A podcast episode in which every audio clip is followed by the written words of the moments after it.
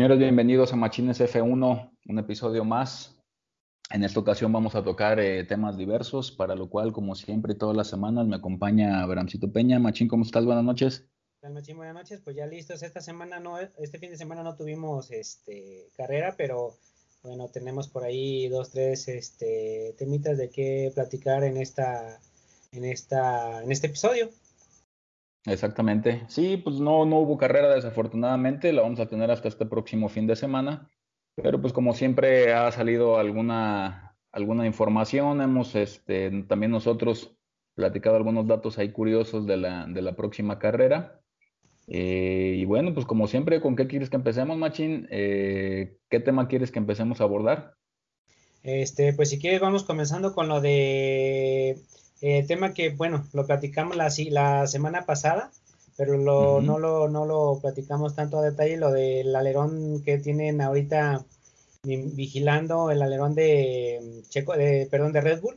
Eh, por ahí la, la, polémica que se generó con, el, con la flexibilidad que tenía en las rectas cuando iba a velocidad alta. Entonces, si quieres, este, empezamos con eso. Perfecto, Machín. Entonces, bueno, vamos a ponernos en, un poquito en contexto con este tema de lo de la alerón de Red Bull. Este, en España eh, se da la situación, si no, si no me equivoco, donde este, Hamilton hace un comentario sobre los alerones de Red Bull. Así es. Seguramente eh, yo creo que lo vieron o, lo vio él por la parte trasera eh, y comenta que en esta temporada va a ser muy complicado alcanzar a los, a los Red Bull o rebasarlos en, recta, porque tienen un alerón muy flexible. Así es. Entonces, este, pues bueno, eh, ya también contestó en su momento Christian Horner eh, haciendo referencia a que la FIA pues ya había analizado el coche y que no había nada, nada raro en este tema de los alerones. Y bueno, así pasó, este fue nada más un comentario ahí al aire probablemente, ya también veíamos que, que lo más seguro era que viniera del director de carrera de, perdón, el director de, Mercedes, que es Toto Wolf, para ya empezar a meter un poco de presión sobre este tema de los alerones, ¿no? Así es, este, bueno, ahí más o menos, este, no sé si lo alcanzamos a mencionar, el, detalle ahí con el alerón, pues era que este, al momento de que entraba en una recta que, aumentaba la, velocidad, el alerón tendía a, inclinarse un poco, a hacerse como suave, por así decirlo, de manera que, haz de cuenta, así como yo lo entiendo, Machín, es como un tipo mini DRS, por así decirlo. Entonces, bueno, a lo mejor eso eh, no es así de decir eh, décimas de segundo, pero sí a lo mejor sí le pudiera dar un beneficio de algunas milésimas de segundo que ya pues vuelta tras vuelta pues este, la diferencia es más notoria, ¿no? Es el, este, en donde Mercedes se quejó y bueno, eh, ahí leí en un, eh, al parecer en la, en la carrera de España y en la carrera de, para la carrera de Mónaco, el coche de Checo Pérez, bueno, creo que eligen unos al azar para hacer unas revisiones después de la carrera Creo que el de Checo Pérez fue uno de ellos. Y comentan ahí que qué casualidad que son los Red Bull precisamente, ¿no? Entonces, eh, pues yo creo que ya está el, ojo puesto eh, en ellos y entonces, este, pues bueno, vamos a ver en qué termina. Exacto. Fíjate que una de, una de las cosas que yo había checado, eh, de hecho hace, hace unas horas, estaba revisando este tema de los alerones de Red Bull. Hay un, hay un video muy notorio de cuál es realmente lo que está haciendo el, el alerón. Ajá. Y bueno, eh, hablarlo va a ser un poquito complicado porque requeriríamos una imagen, ¿no? Claro. Pero pone entre el alerón de Mercedes y el alerón de Red Bull un plano exactamente de la toma trasera. Ya ves que tiene una cámara que ve hacia atrás. Sí, sí en, el coche, ¿no? Por la parte del motor. Ajá, dibujan una línea eh, donde, bueno, dibujan dos líneas, donde el alerón está quieto, por así decirlo, sin moverse antes de arrancar, y la segunda línea es, en el caso de Red Bull, ¿qué tanto baja el alerón al momento de estar eh, tocando con el aire? Y bueno, sí se ve una diferencia muy marcada, ¿eh? O sea, en el, en el Mercedes prácticamente no hay diferencia, la línea siempre es la misma, pero en el alerón de Red Bull sí se ve que hay una diferencia muy marcada y entonces sí efectivamente pues se puede tomar como que son pequeños DRS que lo que hace es que pues deja pasar más aire. Exacto, exacto. Y evita que el coche esté contra el viento, ¿no? Lo que hace que pues vaya mucho más rápido. Bueno, que no vaya mucho más rápido, pero que vaya más rápido, ¿no? Así es, sí. De hecho, yo las imágenes que vi fue en el, le comparaban el mismo Red Bull, creo que era el de, el de Verstappen, eh, en una zona, bueno, ahí tal vez eh, la imagen pudiera ser engañosa porque no, no es así como tú dices, en la misma zona de la pista, sino en una donde va en una, zona más rápida que en otra. Entonces, en la zona que va más rápida es donde se ve el alerón un poquito menos alto, menos este, vertical, que en, donde, en la zona donde va a velocidad más lenta. De hecho, hay un video, ese que dices tú de la toma que va en, la parte como del motor, en el capo del motor del Red Bull, la toma hacia atrás, entonces este, pasan las curvas, el alerón como que se inclina o se pone más vertical, acelera y como que tiende a, hacer un, a inclinarse un poco, pero hacia, pues, por así decirlo, como horizontal. Es, es algo muy, no es, no es así tal cual el DRS, pero sí, sí tiene una flexibilidad, pues el alerón, cosa que como bien comentas tú, eh, comparan con el, en este caso con el de Mercedes, y ese no tiene ningún movimiento, ninguna, ninguna flexibilidad. Entonces es ahí donde está el, detalle, pues, ¿no? El, beneficio que pudiera tener esa pequeña flexibilidad que tiene el alerón, eh, y sobre todo, pues, es, obviamente en las, en las rectas, que es obviamente donde vas a tener más velocidad y donde, bueno, ocupas, este, eh, donde te disminuiría ese tiempo, pues, ¿no? El mínimo tiempo, pero como, como, lo mencionamos, pues ya vuelta tras vuelta, pues se hace, se hace la diferencia. Es correcto. Fíjate que también eh, yo, estaba, yo estaba checando en esta, en esta misma información que, que, yo leía, que este alerón no es nuevo tampoco para Red Bull de esta temporada. Ya ah, lo venía manejando en temporadas anteriores. Así flexible. sí, así flexible. Y siempre había pasado las pruebas de la FIA, ¿eh? ¿Cuál es el detalle o qué es lo que está pasando ahora? ¿Por qué se está haciendo tanto revuelo con esto del alerón? Porque antes Mercedes eh, dominaba completamente con la modificación del alerón o incluso con la altura del piso del Red Bull, dominaban en, la pista. Y ellos no decían nada, evidentemente, para no quemar ese cartucho, ¿no? Ahora en esta temporada, donde Red Bull realmente tiene una oportunidad para competir con el, con el Mercedes, pues es cuando deciden empezar a quejarse o a hablar sobre las mejoras que tiene el Honda, eh, el motor Honda, en este caso el Red Bull, y que empiezan a hacer revuelo para que la FIA eh, se ponga más estricta con la, con la cuestión de las revisiones de los alerones, que ya va a pasar, ¿eh? va a pasar a partir de la segunda mitad de la temporada. La FIA va a endurecer, eh, también lo que, yo, lo que yo veía, va a endurecer ya las cuestiones de los alerones. Y yo creo que va a limitar el, juego que tengan los alerones de todos los coches, no nada más del, nada más del Red. Entonces, eh, creo que también Mercedes está jugando estas cartas en este momento porque ya cree que realmente tiene una competencia directa con Red Bull. Entonces, le está ganando en la pista, sí, pero también le quiere ganar en la parte de los, de las cuestiones, pues ahora sí que políticas de la, de la categoría, ¿no? Sí, sí.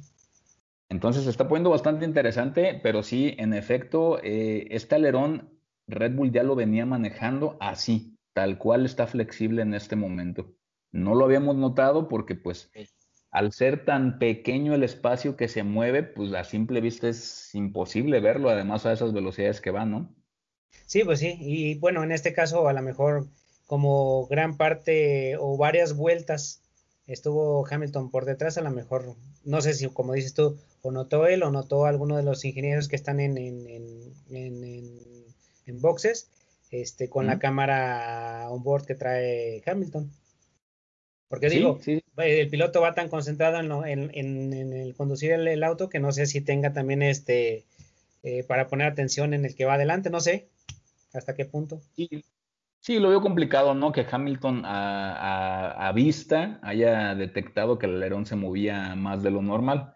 Yo creo que evidentemente la instrucción de, de, que Hamilton lance este comentario, pues viene obviamente de la parte de dirección de Mercedes, ¿no? Sí, claro. Toto Wolff o alguno de los ingenieros que les empiezan a mostrar las, las gráficas de qué tanto se está moviendo ya el alerón de Red Bull, ¿no? Igual a lo mejor le comentaron, ¿sabes qué, Hamilton? Notamos esto, ¿tú cómo ves tú que están más cerca o algo, no? Igual a lo mejor ya fue que él también puso atención en el alerón. Sí, probablemente, te digo, ya este, se empezaron a hacer de esta herramienta, pues para poder también competir en la parte política de, de la categoría. Y te digo, y, y, al parecer va a resultar, ¿eh? Al parecer sí, va a haber eh, consecuencias eh, con las cuestiones de los alerones, eh, porque pues Mercedes empezó a tocar este tema y ahora pues al parecer ya todos los equipos están volteando a ver los alerones de todos los demás, ¿no? Sí, y al final de cuentas, pues como dices tú, Mercedes tiene que de alguna forma, bueno, está peleando en pista, pero también tiene que hacer o buscarle otra manera de, forma que tenga, este, o, de, que se, le pueda mermar el rendimiento que tiene ahorita el, el RB16B, entonces, este, pues ahora sí que le busca por, por, por todos lados. Sí, por supuesto. Sí, de hecho te digo, este. Y se vale, ¿no? Hasta cierto punto, pues se vale. Ah, no, claro, claro, ellos están en su juego, pues obviamente también, si fuera el caso contrario, que Red Bull encontrara algo en Mercedes, sin duda sacarían el tema cuando ellos creen que se, cuando ellos quisieran que fuera conveniente, ¿no? Sí, sí. Sí, te digo, por ejemplo, yo también veía, eh, también en este mismo, en este mismo documento, eh, pasan un video del 2019, 2019, sí, cuando todavía era Aston Martin. Ajá, sí, sí el Red Bull, y también tienen la misma toma de la parte trasera del, del, coche y se mueve de la misma forma el alerón, ¿eh? O sea, que lo ya así, pues. Y no es algo nuevo, no es algo nuevo para esta temporada, pero sí es algo que ya está funcionando en tiempos. Sí, sí, sí, ya, ya lo está notando y por eso ahora echan mano de lo que se pueda para detenerlo de alguna forma. Exactamente, exactamente. Entonces, bueno, pues vamos a ver en qué acaba esta cuestión del alerón. Yo creo que sí vamos a ver cambios ya a, lo mejor en la después del verano, después del, de las vacaciones de verano que tiene la, fórmula. A lo mejor ya llegamos con, con alguna reglamentación nueva o con la FIA analizando más a fondo la cuestión de los alerones. Así es. Y bueno, este, también otro tema que también tenemos ahí, Machín, ahorita lo tocábamos antes de empezar, este, la cuestión de Checo Pérez, ¿no? Que, que al parecer pues ya se está complicando la situación en el equipo. Eh, creo que ya le están exigiendo un poquito más. Ya por ahí incluso Verstappen tuvo algunos comentarios sobre ese tema, ¿no?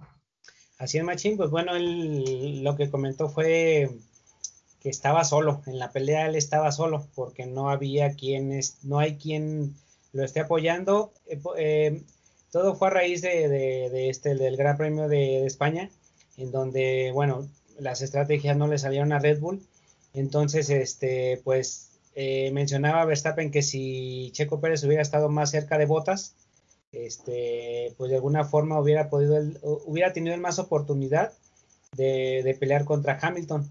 No sé en realidad hasta qué punto sea, sea cierto esto, porque estábamos, hablábamos eh, también del, de, de, las estrategias Machine, y pues, por ejemplo, Red Bull ya no tenía neumáticos, o más bien Verstappen ya no tenía neumáticos nuevos medios como para seguir la misma estrategia de, Hamilton. Ahora, no sé también si hubiesen visto en Mercedes que Pérez estaba en tercer, cuarto lugar ahí peleando con botas, hubieran arriesgado la estrategia con Hamilton esa que tomaron. Entonces, este, no sé hasta qué punto sea sea cierto o, pueda ser realidad eso que dice Verstappen, de que si Pérez hubiera estado más cerca, hubiera sido otro el resultado. Pues bien complicado saberlo porque en realidad creo que la estrategia que lanzó Red Bull no fue la correcta ni para Verstappen ni para Pérez, ¿no? Ah. Entonces, eh, yo, yo realmente creo que el Gran Premio de España Pérez lo corre bien, o sea, realmente hace lo que el equipo le pide, entra pits para sacar vuelta rápida, etcétera. Lo que, lo que le pide el equipo, pues lo logra, ¿no? Más bien yo creo que ya viene un resentimiento de las carreras anteriores donde sí a Checo Pérez no le, no le, fue, no le fue del todo bien, ¿no? Salvo la primera carrera que sí remonta, que sí remonta mucho, y las demás, pues no, la otra carrera no fue de la, de la mejor manera, ¿no? Entonces, Eh, en la cuestión de las estrategias, creo que Red Bull mm, pues, no tendría nada que decirle al piloto porque ellos tomaron las decisiones sobre cómo manejar la estrategia. Evidentemente no fue la correcta. ¿Por qué? Pues porque Verstappen quedó segundo eh, cuando iba liderando por más de prácticamente 60 vueltas, ¿no? Sí, sí, y, también no sé si, si venga el, el, reclamo porque a pesar de que, como dices tú, bueno, en, la primera carrera este, tuvo una buena remontada, pues al final de cuentas no ha estado cerca de Verstappen, salvo la calificación que tuvo en, en Imola, que quedó en que incluso le ganó, pero pues ya la carrera pues no, no, no le fue nada bien. Entonces yo creo que ahí es donde está el, reclamo, ¿no? Que se suponía, bueno, lo necesitan más cerca de él para, para que puedan pueda apoyarlo. Este, habla, ponían de ejemplo, por ejemplo, a Botas, que bueno, está más cerca de, Hamilton y demás, pero al final de cuentas es, es, algo que como piloto no, no, no lo aceptas del todo bien. Ya recordemos el, el em, cuando Hamilton alcanza Botas, que no, no lo dejó pasar tan fácil, entonces, este, pues eh, de cualquier manera Pérez sabe, sabe el rol que, juega en, Red Bull, pero pues también creo que no es tan, tan sencillo para él como piloto, pues decir, ah, ok, este, voy a ser el segundón, pero de cualquier manera no ha demostrado el, poder decir, eh, puedo ganarle a Verstappen incluso. Entonces, este, creo que sí, sí tiene mucho por hacer y mucho que demostrar Sergio Pérez, sobre todo pues como lo hemos hablado también en, repetidas ocasiones, otra oportunidad de estas este, difícilmente la va a encontrar. Sí, en efecto. Yo creo que sí, eh, tiene que tener mucho cuidado Pérez ahí con la situación del equipo. Tiene que ponerse mucho las pilas porque sí, otra, otra temporada va a depender de esta y desafortunadamente Checo no es un piloto joven. Entonces, este, pues sí, habría que ver qué, qué pudiera hacer con lo que tiene y tiene que mejorarlo definitivamente. Ahora también este, él puso, puso de límite cinco carreras, ya esta es la quinta carrera, entonces ya se deben de ver los resultados ahora sí, porque también, bueno, eh, se entiende todo lo que, lo que también hemos mencionado de que es un piloto nuevo, es un coche complicado de conducir, entonces son varios factores, pero sí debe de, de alguna forma este, pues apresurarse porque pues no son muy pacientes en Red Bull. Y al final de cuentas, o sea, eh, independientemente de si son pacientes o no, este, otra oportunidad, vuelvo, a repetir, no la va a tener, entonces necesita aprovecharla al máximo. Entonces sí creo que, debe de ya, eh, de alguna manera, este, pues tal vez quitarse la presión, porque desde que supo que iba a estar en Red Bull, creo yo que empezó con la presión este Checo Pérez por el equipo que es tan solo con eso. Este, Creo que desde ahí comenzó la presión y obviamente pues el querer obtener resultados, siento que por ahí también este, pues eso le afecta, ¿no? El, querer eh, obtener resultados pronto, el saber que si no eh, da los, los este, resultados esperados, pues no termina ni siquiera la puede ser que no termine ni siquiera la temporada, etcétera. Entonces la presión, la presión es fuerte, pero creo que también es, ya es un piloto con experiencia que debe de saber este, manejar esa presión. Sí, sí, sí, concuerdo contigo. La verdad es que creo que, Checo no está entrando a territorio desconocido. Él sabía cómo, cómo, iba a ser toda la situación, que iba a ser el segundo piloto de Red Bull y que está un álbum también ahí a tiro de piedra, ¿eh? Claro, que también claro. Que si en algún momento le dan la oportunidad, a lo mejor despunta, ¿no? Así es, entonces, es la presión bastante fuertecita, pues. Sí, claro, claro, claro. Pero digo, esperemos que en, Mónaco, que, ya es una carrera eh, prácticamente de calificación, es decir, es muy difícil rebasar en Mónaco y la posición que tengas en la clasificación va a depender de un montón de cosas. Así es. Entonces, ojalá que, clasifique de forma adecuada y pues que empecemos a ver cambios en, en las posiciones, sobre todo, que tiene Checo Pérez en las carreras, ¿no? Sí, hablamos de que en esta, en esta pista, en este circuito, eh, no es tanto el coche, sino le atribuyen más a la habilidad del piloto para, conducir. Entonces, este, creo que ahí es donde debe demostrar Checo lo que trae. Y bueno, en quali, que es donde normalmente se le llega a complicar un poco más, pues es donde debe de estar más pilas en, este, en esta carrera. Porque si ya, eh, por muy bueno que sea para los adelantamientos, creo que aquí es súper complicado hacerlos, entonces necesita aprovechar en la quali para acomodarse lo más adelante que se pueda y pues no tener una carrera tan complicada quedando atrás y que tenga que estar este, adelantando y con el riesgo en esta pista de que hay de que es una pista muy angosta, curvas muy cerradas, este, entonces eh, que hasta un toque pueda tener que lo haga hasta no terminar la carrera, ¿no? Exactamente. Sí, bueno, pues ahí tiene un buen reto, un buen reto checo. Vamos a ver cómo, cómo le van las siguientes carreras, ¿no? Así es. Y bueno, también eh, hablando específicamente del premio de Mónaco, McLaren Machine lanza una livery para esta, para esta carrera bastante atractiva. Y Machine, por ahí que te enamoró. Sí, no, la verdad me encantó el, diseño del, del McLaren. Eh, en asociación con Gulf, que es una, una empresa de lubricantes. Así es. Y, bueno, ya tomándome el tiempo para, para poder eh, analizar un poquito más y, adentrarme en la livery, estaba viendo que, que, la empresa desde el 68, de hecho te lo comentaban por ahí, Ajá, sí, sí. Desde, 1968 patrocina a McLaren eh, año con año. Entonces, eh, ya es un patrocinador viejo y pues hacen una livery bastante atractiva. Eh, hace un coche con un naranja, este, pues de la marca de los aceites. Es un poquito más, más fuerte, ¿no? El color. Ajá, es un poco naranja. más subido, ¿no? Más subido.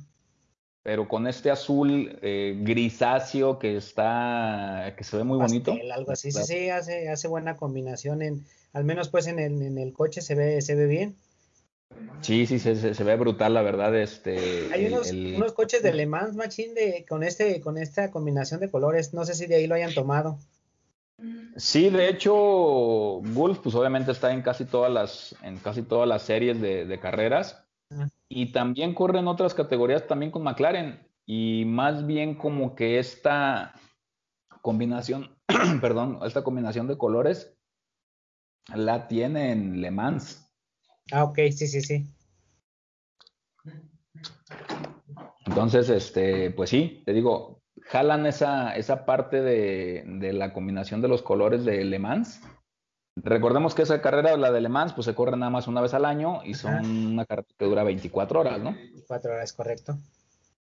Entonces, para esta celebración del Gran Premio de Mónaco, que técnicamente es el, el premio número 70 porque el año pasado no se corrió. Acierto. Este, McLaren y Gulf deciden lanzar esta, esta nueva livery y la verdad, yo en lo personal, de hecho te lo decía, me, estoy en búsqueda incluso del, del coche a escala porque... Escala. Sí, sí, sí, está, está muy, muy bonito el coche, ¿no? Desde mi punto de vista. Y fíjate que bueno, platicábamos de que no, no estaba el, logo de la marca, la publicidad, pero en, en bueno, al menos ahorita en, la libre que van a sacar para esta, para esta carrera, sí lo trae en la parte de atrás abajo de donde va el número del piloto, machín. Yo no se lo había visto, pero, sí, ya, ya lo vi ahorita. Pero creo que nada más para esta livery, ¿no? Porque es que en, el otro, en, el otro no me he fijado, pero en este ya te había platicado hace, no sé si hoy o ayer, este, que no lo traía, pero, pero ya, ya ahorita que estoy checando el, coche, sí lo tiene, pero eh, ahorita voy a checar el, cuando sale lo que es el, que va con el canal, con, el que corre normalmente, no, también lo trae, sí lo trae. ¿Sí lo trae? Sí, nada más que como es este, en la zona naranja, se pierde un poco, pero sí lo trae oh, también. Nada más que es pequeño, no es muy grande, a lo mejor por eso no lo habíamos notado. Correctísimo. Sí, te digo, y este, bueno, la verdad es que muy bonito, incluso por ahí Zach Brown este, hace mención de, de, la, de la asociación que desde hace tantos años se tienen y que querían para el aniversario número 70 de Mónaco, pues lanzar en asociación con Gulf esta, esta Liberty, esta. El año pasado no se corrió, entonces pues yo creo que la aguantaron porque seguramente estaba preparada para el año pasado. Muy probablemente.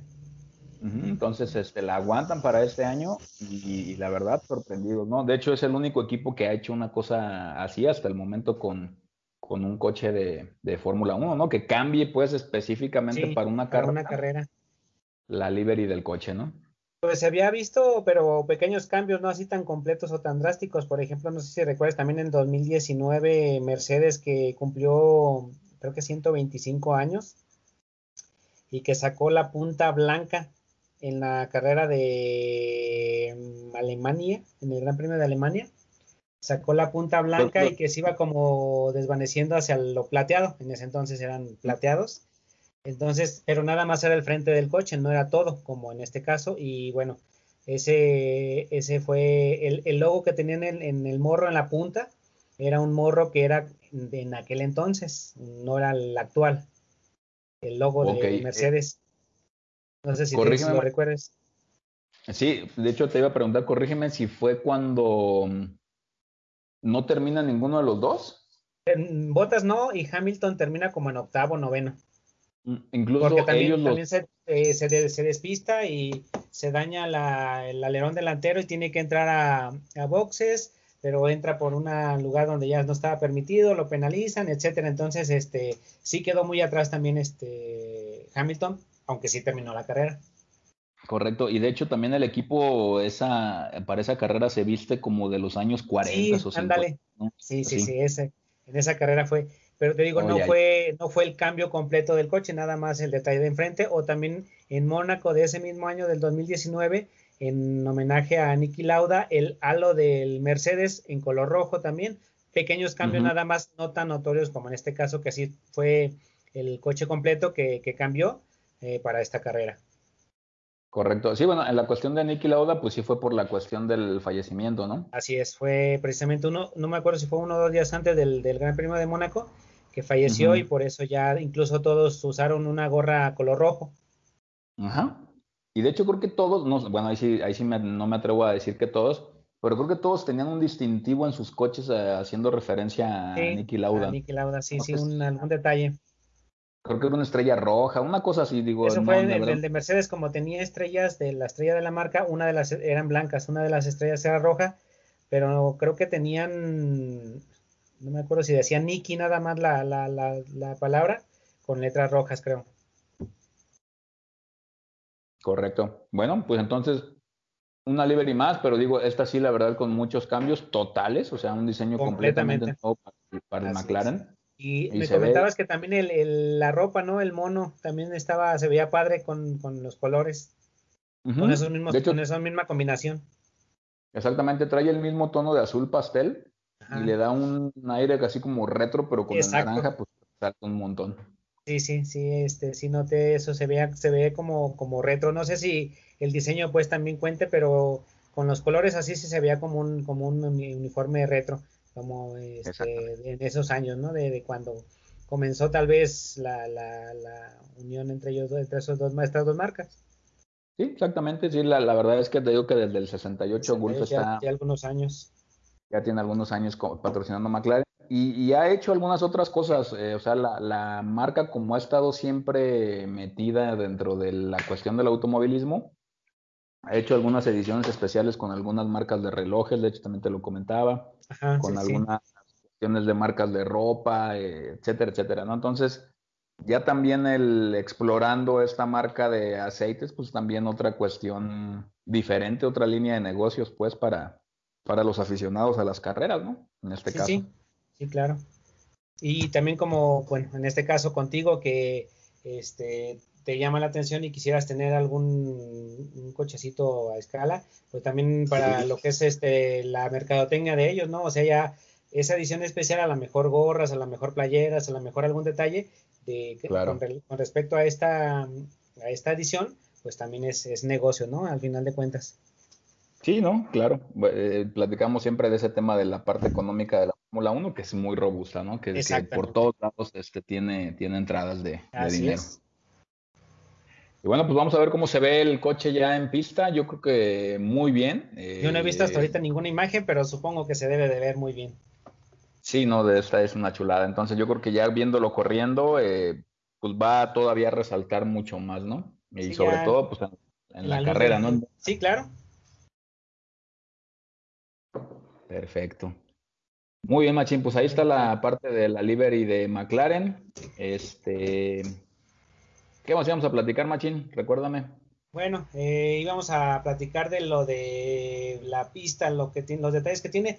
Nada más un, dato curioso, Machín. Eh, ya ves que, bueno, eh, hay un piloto que, es este precisamente de ahí de Mónaco donde se va a correr este domingo, que es Charles Leclerc.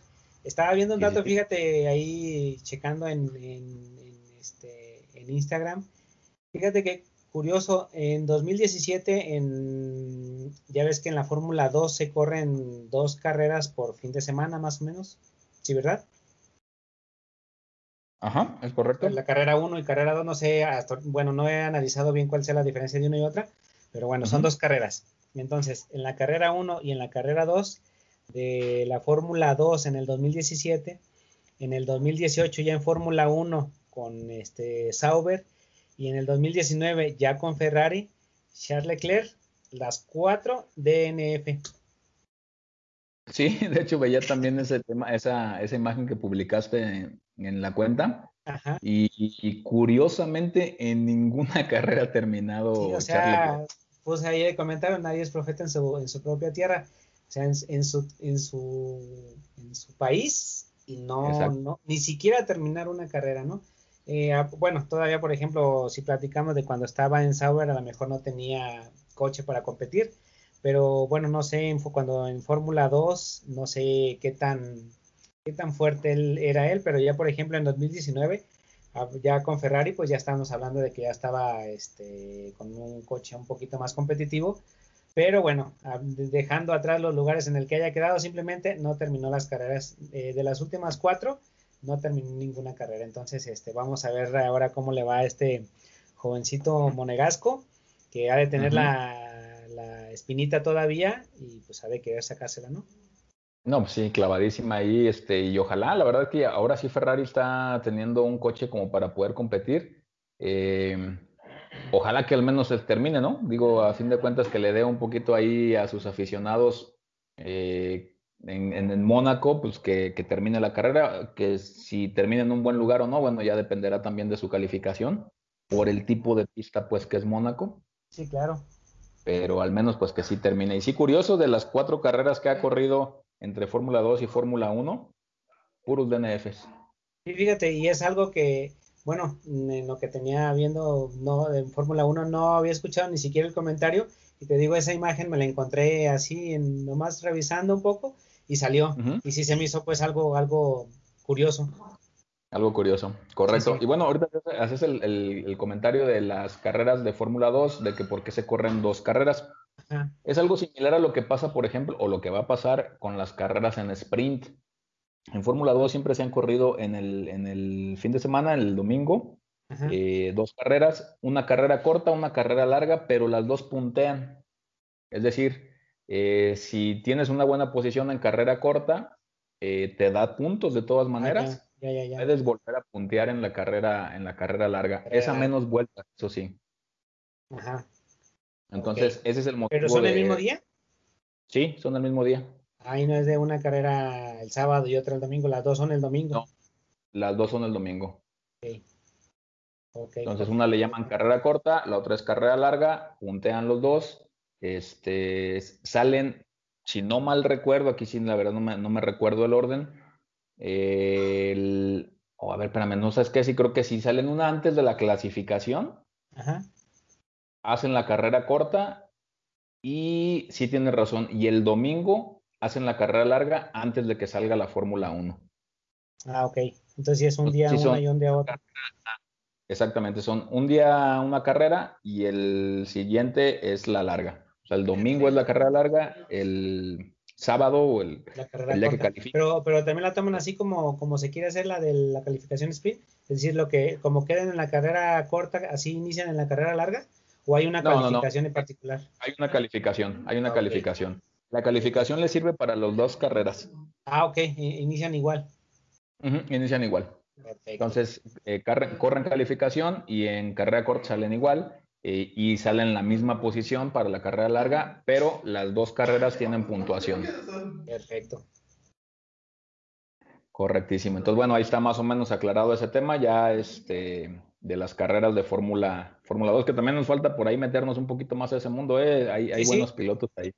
Sí, porque de ahí al final de cuentas la mayoría yo creo de los pilotos vienen de ahí, ¿no? Y pues más o menos para ver este pues también entender un poquito la mecánica de cómo puntúan, cómo, cómo van este, avanzando y pues también ir conociendo desde, desde abajo a los pilotos, ya para cuando llegaran en, algún momento a Fórmula 1, pues ya saber quiénes son. Exactamente. Y bueno, también un, detalle por ahí te acordarás, pues evidentemente te acuerdas del, del accidente que tuvo Correa con... Sí, claro, con este... francés, este hombre... Hubert. Antoine, ah, exactamente. Ya está corriendo, ¿no? Este muchacho. Sí, ya parece, parece que ya corrió eh, o ya comenzó la, la, temporada también. Eh, por ahí pues muy emotivo porque pues este después del, del gran accidente que, que, tuvo y lamentable también por la pérdida de la vida de este jovencito francés eh, pero bueno, ahora sí que él de alguna forma eh, pues tiene que seguir, ¿no? No, no se termina ahí todo. Mm, creo que no tuvo culpa, entonces este, por, ese lado no creo que, que, tenga problema, aunque sí, pues es algo después del, del, del, aparatoso y fuertísimo accidente, pues también volver a agarrar un coche, como que sí, sí, este, se requiere su, tiene su, su chiste, ¿no? Entonces, eh, pues ya, ya se está, ya está repuesto eh, y pues bueno, eh, ya, ya está conduciendo su, coche de Fórmula 2. Perfecto. Muy bien, pues entonces vámonos, Machín, con la ahora sí ya de lleno a la cuestión de la carrera que viene. Sí, Machín, pues ya, ya se nos viene el icónico Mónaco. Sí, la única carrera que se ha corrido todos los años, a excepción del año pasado. El año pasado por, lo de la pandemia, pero sí, este, desde 1950. Es correcto desde que empezó la Fórmula 1. Entonces ya 70 años de, Mónaco, eh, donde pues no ha cambiado prácticamente el circuito nada. Pues no, es, un, es la calle. Exactamente, entonces no ha cambiado nada. Eh, incluso, de hecho, platicábamos hace, unos, hace un rato de que se quedaron hasta los baches, ¿no? O sea, los, los pilotos ya conocen hasta la parte de donde hay diferencias en cuanto a baches o algunas mañas que pudiera tener la pista. Así es. ¿no? Así es, sí, sí, este, una pista un poquito, no un poquito, más bien muy, ¿cómo se irregular.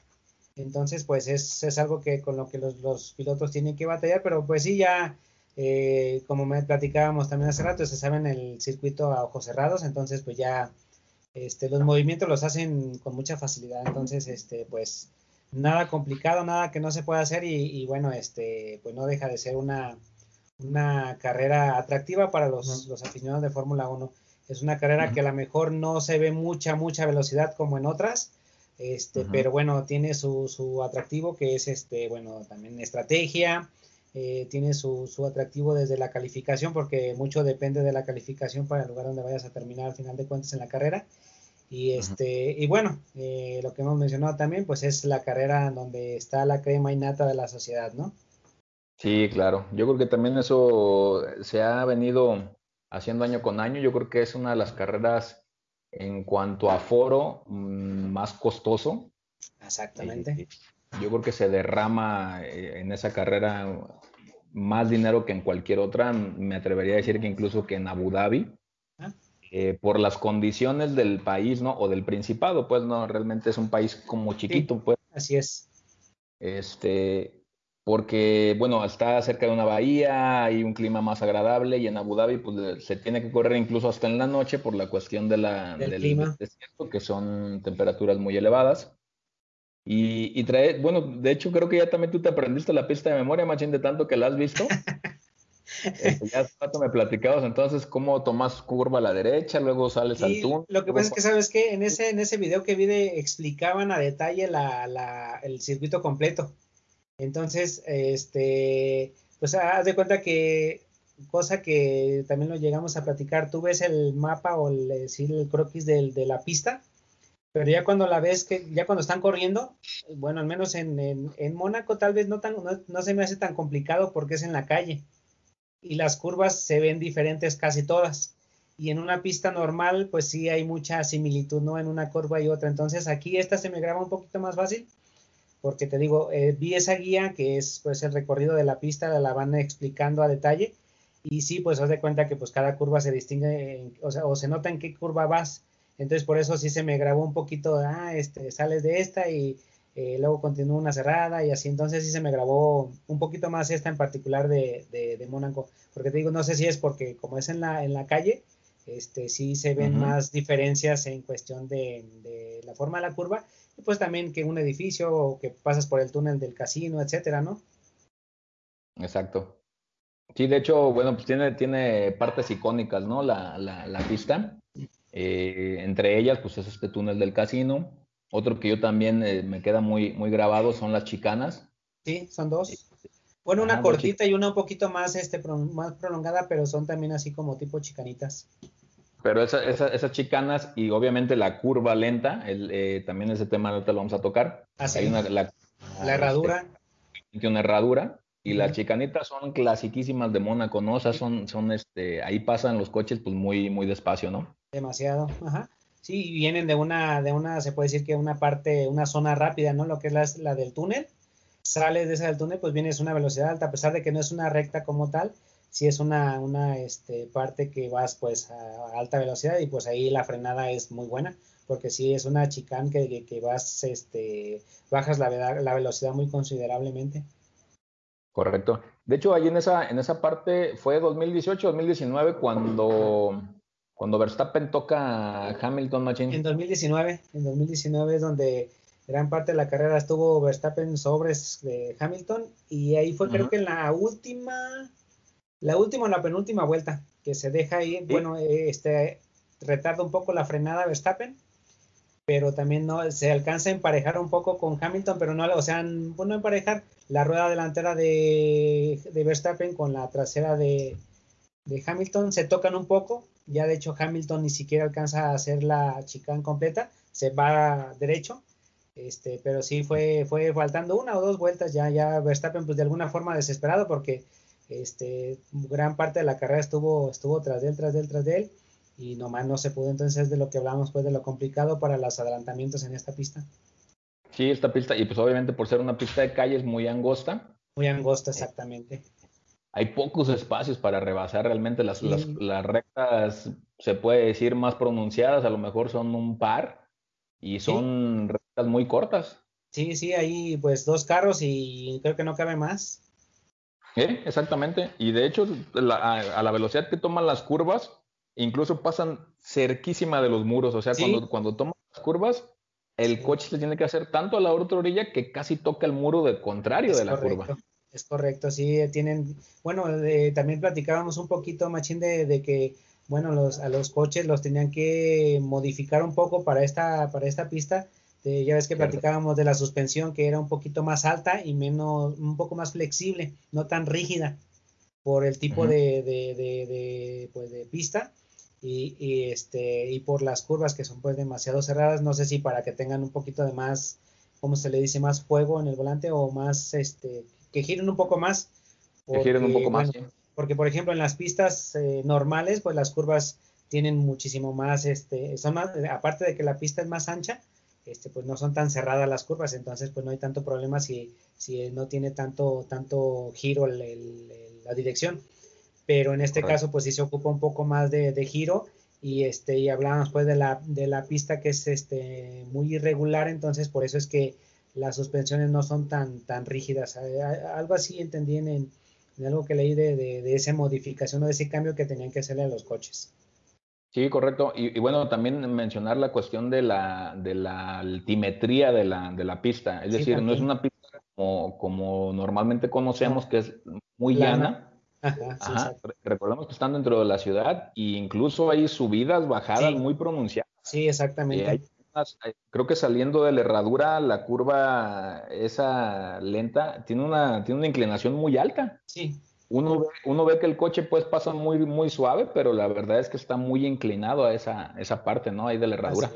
Así es, y también en este, dando, girando la, la, curva 1, también es, es, es este, subir, subir, subir, subir. Entonces sí, es, también ese, tiene esa, esa pista que tiene mucho desnivel, tanto, o sea, bueno, tiene que subir y obviamente pues bajar y son pues subidas y bajadas pues un poco pronunciadas, entonces es otro, otro dato interesante que tiene ahí y que a lo mejor uno no, no lo nota tanto porque bueno, si pasan una, una toma on board, pues como lo que te platicaba, pues uno se ve como si fuera plano siempre, ¿no? Claro, Sí, vas al nivel pues del, del Exacto. y también las tomas que están en, en, los edificios, pues no, no, se, no se nota tanto el, el desnivel, la subida o la bajada que tiene la, pista. Es correcto.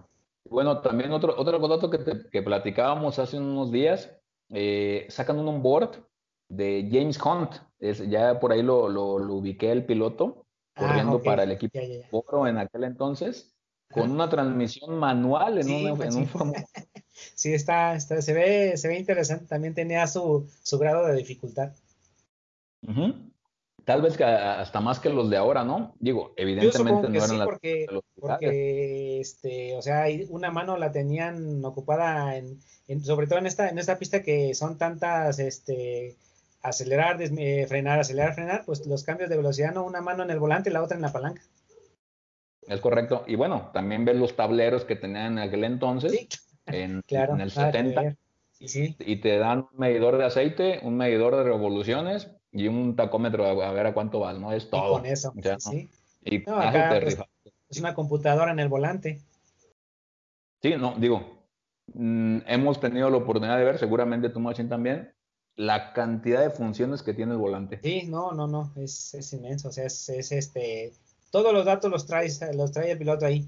También digo yo, ¿cómo es posible que aparte de ir a, alta velocidad y concentrarla y todavía tengan tiempo de estarle picando acá para, para hacer sus pues, estrategias o este, eh, sí, ¿no? Estrategia uno, y, y, dependen, dependiendo de la estrategia es el, el este, la puesta a punto del coche.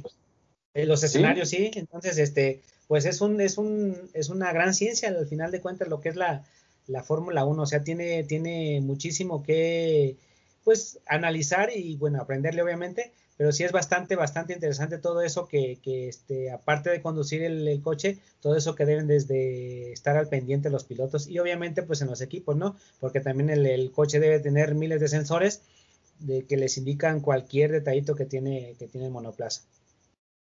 Exactamente. Sí, la verdad es que no nada más es subirse y, manejar el coche, ¿no? Hay muchísimas cosas que controlar.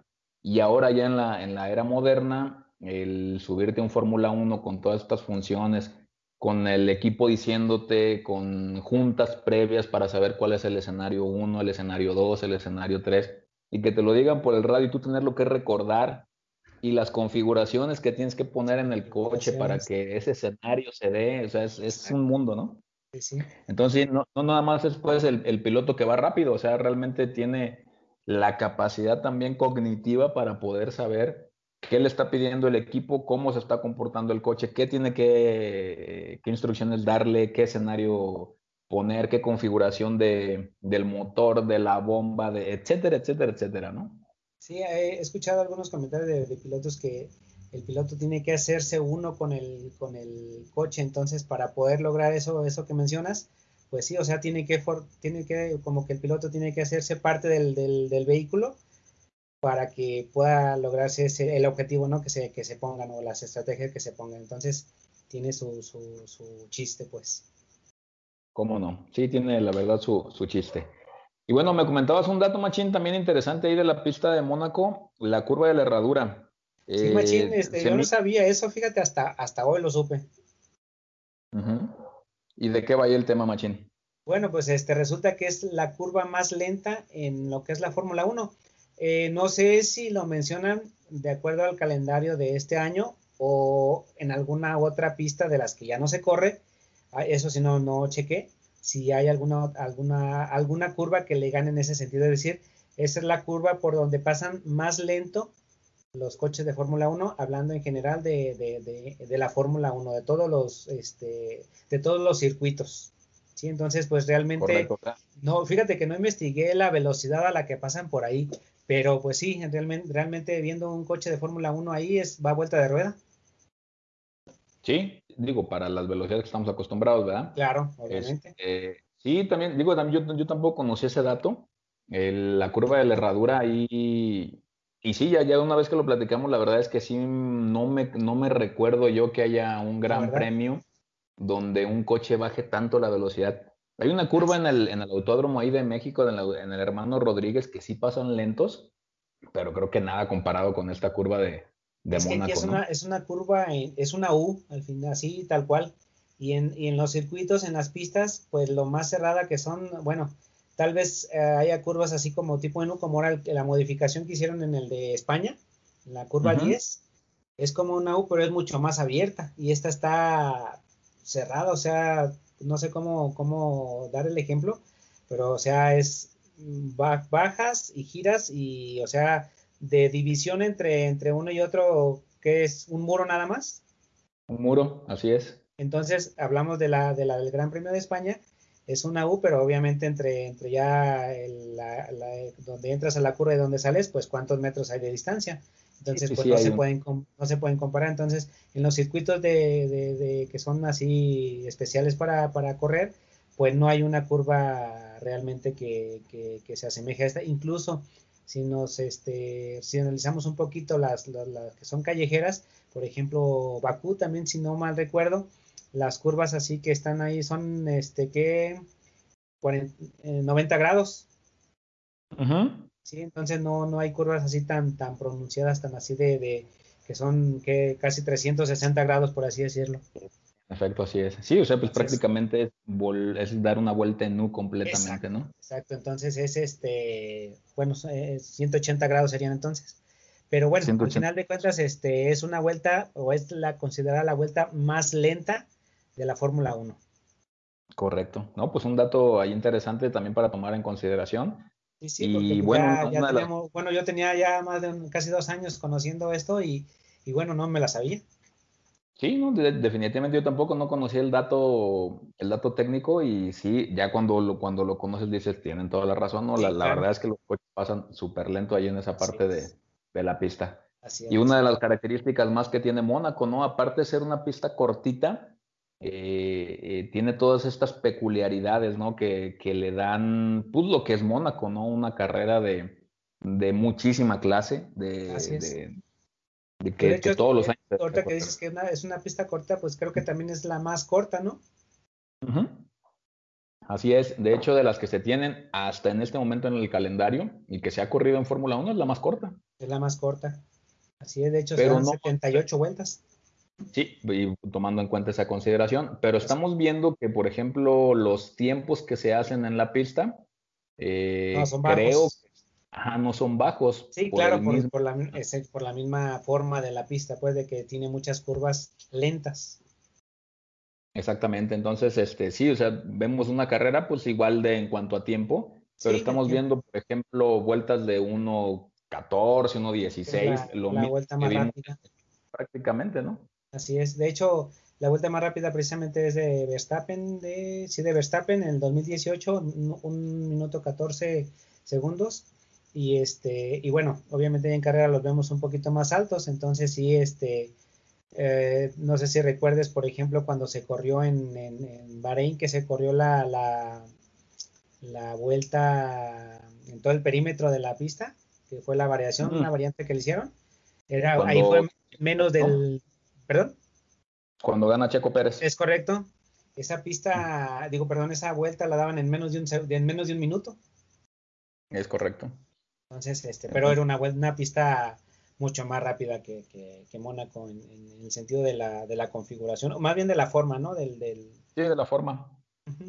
Sí, sí, sí, porque, porque Mónaco pues es este prácticamente un ir y venir en la misma, en, el mismo sentido, ¿no? o sea, es. la misma forma, nada más es un voy y regreso, ¿no? Por, por, la, por las mismas, las mismas calles. Volvamos a mencionarlo, es un circuito callejero, pues no es, no es, no se hizo para correr, sino ya más bien se adaptó, supongo, pero no es una pista así como tal, una pista donde miden 12 metros de ancho, no sé, y aquí pues nada que ver. Sí, sí, no, no, no fue una pista desarrollada obviamente para las carreras, ¿no? Se ha mantenido pues por todo este tema de la clase y de, lo elegante de la pista. Y obviamente ir a Mónaco a una carrera pues debe ser la cosa más espectacular de este mundo. Así es. Entonces, pues si a alguien le interesa, pues este, somos dos, eh, patrocínenos o hay unos boletos a Mónaco. Igual no nos quedamos en ya, nos quedamos en hotel para que no salga tan caro. Nada más, no, no, le hace, no le hace que sea en hotel. Sí, no le hace que sea en hotel, digo, el yate ya lo, ya, veremos la forma nosotros, pero pues ahí si a alguien le interesa, pues Pues sí. No, no les hacemos el feo, no, no los despreciaríamos. Jamás. Y si tienen marca, pues la decimos, ¿no? O sea, les, hacemos, nos llevamos unas planchas con la marca que ustedes nos digan y. Hay que decirle al, al compa Slim, ¿no? Ah, imagínate. Sí, no le hace que me, que me vista de, ¿cómo se llama? De botarga, ¿no? De reno.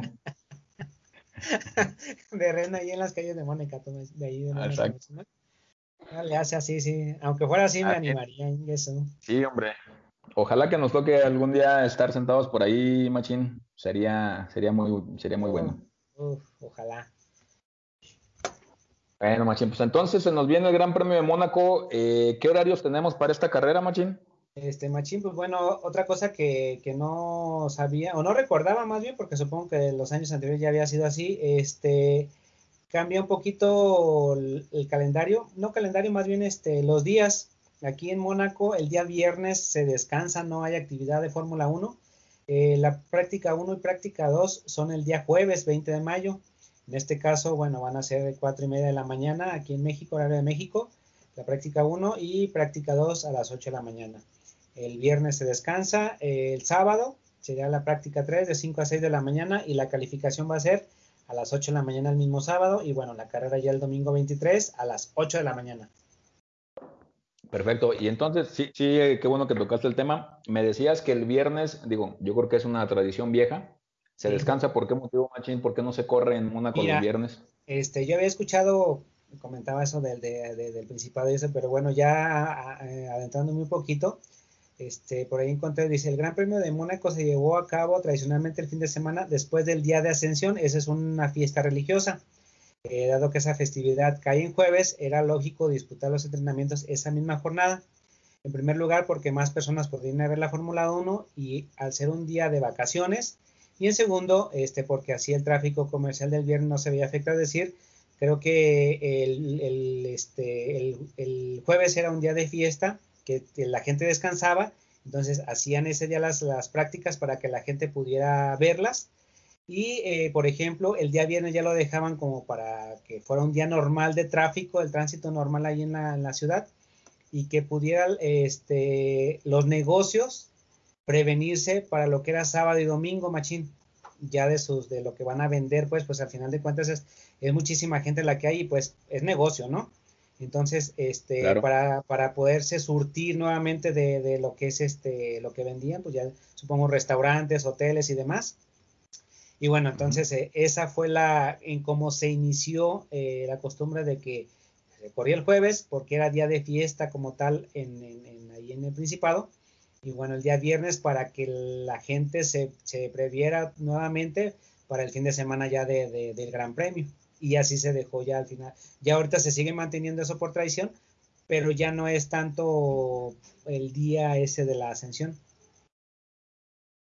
Excelente, ¿no? Pues hay un dato curioso del por qué motivo no se corren los viernes y se mantuvo, ¿no? A, pesar de los años, mantenido. Así es, y bueno, eh, hablando también, regresando un poquito al tema de la Fórmula 2, se sigue corriendo ahí, entonces, este, la Fórmula 2 sí corre el día viernes, pero nada más durante la mañana, entonces prácticamente les queda el mediodía de la tarde a los negocios para hacer este, sus compras y que el tráfico vuelva a la, bueno, el tráfico se abra, se reabra para que ellos puedan salir a hacer sus, sus, compras y vuelvan a llenar sus almacenes para el fin de semana ya de sábado y domingo. Perfecto. Muy bien, pues excelente dato, Machín. Es eh, bastante interesante ahí lo que pasa en, en, Mónaco. Sí es bien especial. Todo lo que pasa en Mónaco es, es, bien diferente a lo que normalmente estamos acostumbrados en Fórmula 1 pero sigue siendo una fiesta, ¿no? A fin de cuentas. Sí, claro, no sé, por ejemplo, ¿tú, has, escuchaste algo de sobre el público, Machín? ¿Va a haber gente? Fíjate que lo he estado buscando este, y no he encontrado todavía que vaya a haber público en grada.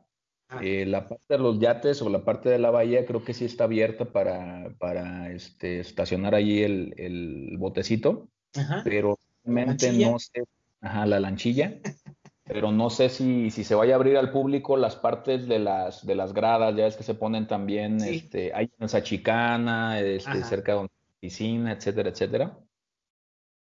Entonces, no, no tengo el dato todavía. Yo espero que ya más tarde el día de mañana la FIA confirme si va a haber gente eh, como espectador o no. porque también este, hay gente que, que, bueno, en los hoteles y así, desde ahí, desde los eh, balcones, pues están viendo la carrera. Y también fíjate otro, otro dato que, que leí, Machín, hay gente que vive ahí, pero ese fin de semana se sale, renta su departamento, obviamente en un buen bar, renta su departamento a gente que, que, va a ver la carrera y obviamente pues desde ahí a lo mejor ha de tener alguna vista hacia la pista. Entonces, bueno, supongo que a lo mejor esa gente, ese, ese público puede estar, pues va a estar, se puede decir que en privado, no va a estar en contacto con más, más gente, que es lo que se trata de evitar, ¿no? Que se haya tumultos. Exactamente, sí, sí, sí, sí. Fíjate qué buen dato. Este, me imagino que sin las rentas de los departamentos no deben ser nada baratas. Y yo creo que sin miedo a, este, a rentarlo a alguien delincuente que le vaya a robar, pues es gente, se supone que es gente de, dinero, gente que no, no, no desconfían, de la que no se desconfía, pues porque pues dejan su departamento y supongo que lo dejan con, con sus muebles y demás, ¿no? No, no lo van a vaciar para el puro fin de semana. Entonces, este, pues así, así es. También leí, te digo, ese dato de que mucha gente se, se salía ese, ese, fin de semana y rentaba sus departamentos o sus casas para que los turistas que iban a ver la carrera este, se quedaran ahí pues eh, en una módica cantidad. Ahí, ahí ya con, ya con eso podían ver su carrera, ¿no? Sí, claro, ya con eso ya eh, se ven su carrera y el dueño del, del departamento de la casa pues se aliviana también. Perfecto. Sí. Pues qué, qué envidia, ¿no? Este, estar por allá en un departamento de la carrera de Fórmula 1, ¿no? Sí, sí, sí. Hay, unas, hay, unos videos que luego salen, están en la televisión viendo la toma de los coches y, ponen el, teléfono hacia la ventana y pasan los carros por ahí. Ah, qué gachos. O sea, están viéndolo en la pantalla y luego se asoman a la ventana y por ahí mismo pasan. Híjole. Qué chido, pues, pero, pero bueno, ya estamos hablando de que es otro, otro nivel de, de sociedad, pues, y bueno. Sí, claro en algún momento se puede que a todo dar. Eh, ojalá que sí, ojalá que así se pueda. Y bueno, Machín, este, pues ya vimos la parte de los horarios. Eh, ¿Cómo vamos a quedar con la parte de las, Ay, machín. De las ahí posiciones? Sí, ahí sí, ahora sí se me pone complicado, fíjate. No sé, no sé qué pensar. No sé si darle nuevamente mi voto de confianza a, Checo. No sé si ahora sí vaya, vaya, este, subir al podio, que ya, ya lo necesita. Entonces, bueno, yo creo que este, va a ganar Verstappen, creo que va a ganar Verstappen, creo que este, va a ser una buena vuelta en la cual y, este, va a quedar en la pole y no lo va a soltar.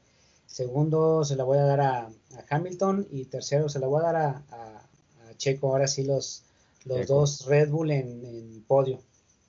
Ok, este, pues tan viciosa esa. Sí. esa, esa, este, las posiciones. Este, pues mira, yo creo que, bueno, tratando de ser lo más objetivo posible, a mí me gustaría también que Checo estuviera en podio, pero creo que Checo va a estar por ahí quinto, sexto, más o menos. Sí creo que Verstappen va a estar ganando, va a estar ganando la carrera. y, y este, y me gustaría ver a mí a Botas en segundo. Espero que lo logre y a Hamilton en tercero. Eh, Sí, aunque Hamilton evidentemente es un, es un viejo lobo de mar en la parte de la, la de Mónaco. Sí. Yo creo que la clasificación no va a estar tan fino eh, con, el, con el W12 y va a arrancar más o menos en 2, 3 de, de, de, la parrilla. Yo calculo eso, ¿no? En base a lo que, en base a lo que he analizado y espero que así, que así quede. Pero sí creo que Verstappen gana, ¿eh? Ok, muy bien.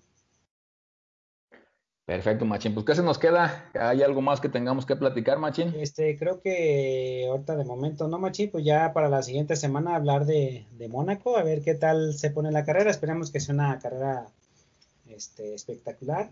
Eh, normalmente, te digo, no es una carrera así de, de, de, de mucha velocidad, pero sí, sí este, muy interesante las carreras y sobre todo, pues, este, eh, las estrategias y, y este y, el manejo de los pilotos, que es el, lo que se toma, lo que sale a, resaltar en, esta, en este tipo de carreras. exactamente, sí, realmente lo que nos entrega Mónaco es las habilidades reales de los pilotos. Exacto, las habilidades del piloto. Perfecto, Machín. Bueno, pues entonces aquí cortamos, Machín. Nos estamos escuchando la próxima semana, eh, ya platicando qué, qué, fue lo que pasó con Mónaco, esperando que haya buenas actuaciones, en este caso el mexicano, que es Sergio Pérez. Y pues de momento nos despedimos, Machín. Ya está, Machín. Bueno, nada más recordarles a, a los que nos lleguen a escuchar. Este, En nuestras redes sociales, Machín, tenemos ahí la cuenta de Instagram, MachínsF1 y también este, en Facebook también, Machines F1, en las dos plataformas nos encuentran. Eh, por ahí, bueno, tratamos de, subir algunas noticias, eh, algunos datos curiosos, eh, todo sobre Fórmula 1 y bueno, también este, lo que son algunos detalles de carreras y demás. Por ahí este, pueden encontrar ese tipo de datos. Perfecto, sí, pues échenle un ojo a las, a las redes. Este, la verdad que yo incluso a veces me entero eh, ahí en la, en la, cuenta de Instagram de Machines F1 de cosas que tengo que platicar aquí en el podcast, entonces sirve bastante, ¿no? Así es, así es, Machine. Entonces, pues por ahí, por ahí nos pueden encontrar también. Perfectísimo. Pues dicho sea esto, Machine, entonces, pues nos despedimos. Cuídate mucho, pasa buena noche, Machine. Ya está, Machine, igualmente descansa, bye bye. Nos vemos, bye bye.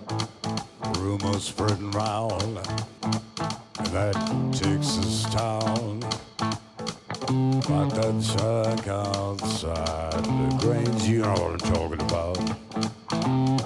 But just let me know if you wanna go